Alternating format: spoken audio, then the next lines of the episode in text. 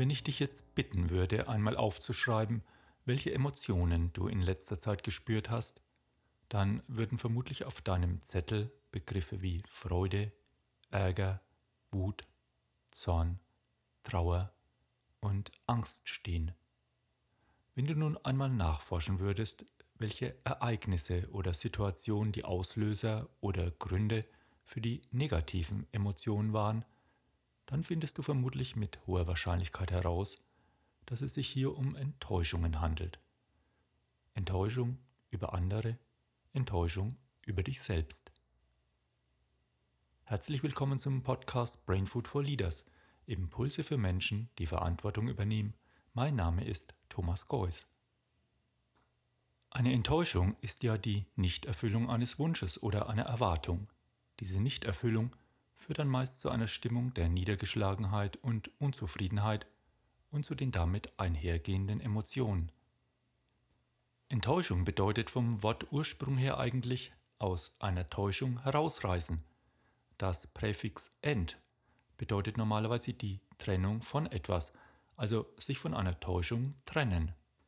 Eigentlich eine gute Sache, denn vom Wortursprung her ist mit einer Enttäuschung das Bewusstwerden einer Täuschung verbunden und es wird uns möglich, uns von unserer Täuschung zu trennen. So gesehen ist eine Enttäuschung gar nicht so verkehrt, langfristig vielleicht sogar etwas Gutes. Doch den Begriff Enttäuschung verwenden wir heute nur noch im negativen Sinne, also wenn jemand oder eine Situation unserer Erwartung nicht entspricht. Die Erfahrung und das Erleben der Enttäuschung bezeichnen wir dann als Frustration.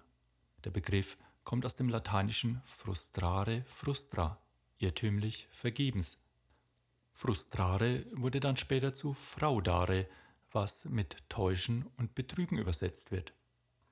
Die Worte Irrtum, vergebens, Täuschung, betrügen haben also dieselbe Wurzel. Somit hat eine Enttäuschung auch immer mit dem Aufdecken eines Selbstbetruges zu tun. Im menschlichen Leben sind Enttäuschungen und Frustration ja unausweichlich. So wird schon in einem der ältesten Bücher der Menschheitsgeschichte, der Bibel, gleich zu Beginn in der zweiten Schöpfungsgeschichte von einer großen Enttäuschung berichtet. Adam kostet von der Frucht des Baums der Erkenntnis, obwohl Gott ihn gebeten hat, alles kannst du essen, nur nicht die Früchte vom Baum der Erkenntnis des Guten und Bösen. Die Konsequenz aus dieser Enttäuschung war ja die Vertreibung aus dem Paradies.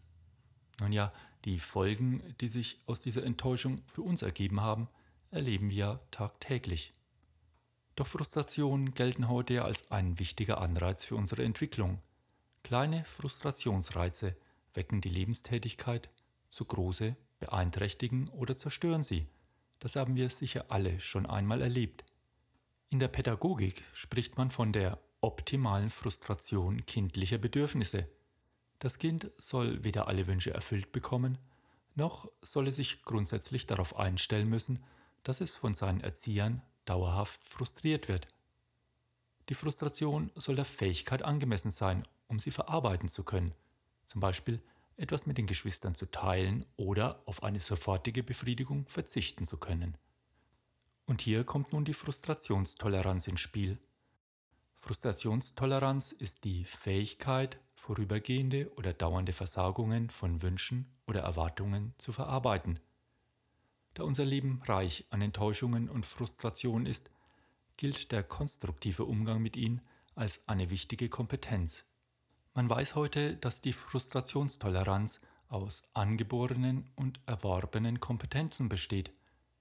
So sind zum einen Reaktions-, Wahrnehmungs- und Lernfähigkeit erforderlich, zum anderen auch unsere bisherigen Erfahrungen mit frustrierenden Situationen umzugehen.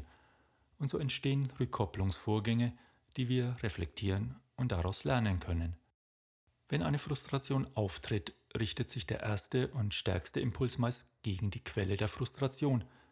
Wenn beispielsweise ein Kind etwas Süßes haben möchte, von Mutter oder Vater aber daran gehindert wird, so ist das Kind höchst motiviert, sich gegen die Eltern aggressiv zu verhalten. Wer stand nicht schon vor der Supermarktkasse und hat genervt mit Engelszungen auf seine Prinzessin oder seinen Prinzen eingeredet, dass es jetzt keine Süßigkeiten gibt und dabei die mitleidigen Blicke der hinter ihm wartenden Leute gespürt. Wer bereits viel Frustrationstoleranz entwickeln konnte, wird in seiner Ausdauer und Willenskraft durch Erfolge gestärkt. Wer hingegen schnell aufgibt und sich vermeintlich befriedigenderen Situationen zuwendet, hat auf Dauer weniger Erfolgserlebnisse und ist daher mehr und mehr auf schnelle Belohnung angewiesen.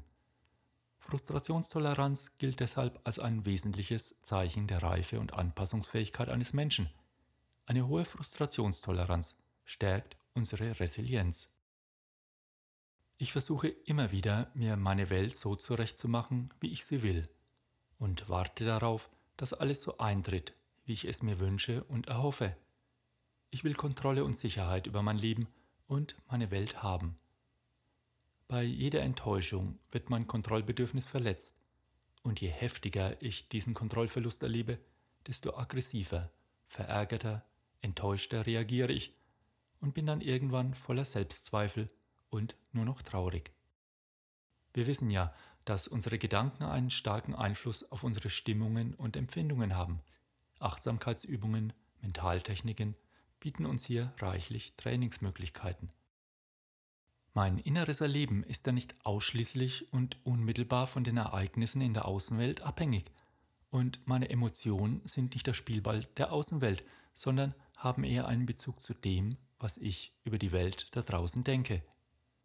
Selbst wenn ich manchmal den Eindruck habe, dass meine Gefühlsreaktionen auf äußere Ereignisse reflexhaft ablaufen, sind sie doch das Resultat eines Zusammenspiels zwischen den äußeren Reizen und meiner Wahrnehmung und meiner Deutung dieser Ereignisse. Diese Deutung ist die Verbindung, die in meiner Vorstellung und in meinem Erleben einen direkten Zusammenhang zwischen der Außenwelt und meiner Innenwelt herstellt. Nicht das Ereignis macht mich wütend, traurig, froh oder ängstlich, sondern meine Deutung des Ereignisses führt dazu, dass ich wütend, traurig, froh oder voller Angst bin. Meine Stimmung ist also nicht hilflos einem Reizreaktionsautomatismus ausgeliefert. Nein, ich kann meine Emotionen in ganz erheblichem Maße selbst steuern. Mein Denken beeinflusst auch mein Fühlen. Ich bin in der Lage, meine negativen Gedanken in Frage zu stellen und so zu verändern. Das Leben ist nun einmal so, wie es ist und richtet sich nicht immer nach meinen Erwartungen, und so sind Enttäuschungen oft schon vorprogrammiert. Wenn ich weniger an meinen Erwartungen hafte, erspare ich mir manchmal auch die eine oder andere Enttäuschung. Und wenn ich doch enttäuscht bin, dann habe ich mich eben getäuscht und sage mir, sei froh. Ja, ich freue mich, wenn du wieder bis zum Schluss dran geblieben bist und vielen Dank dir fürs Zuhören. Bleib gesund und munter und bleibe uns gewogen und wenn du es gut mit uns meinst, freuen wir uns natürlich über eine positive Bewertung auf iTunes oder auf einem anderen Kanal und wenn du unseren Podcast Freunden weiterempfiehlst, die davon profitieren könnten. Pass gut auf dich auf, lead your life, dein Thomas.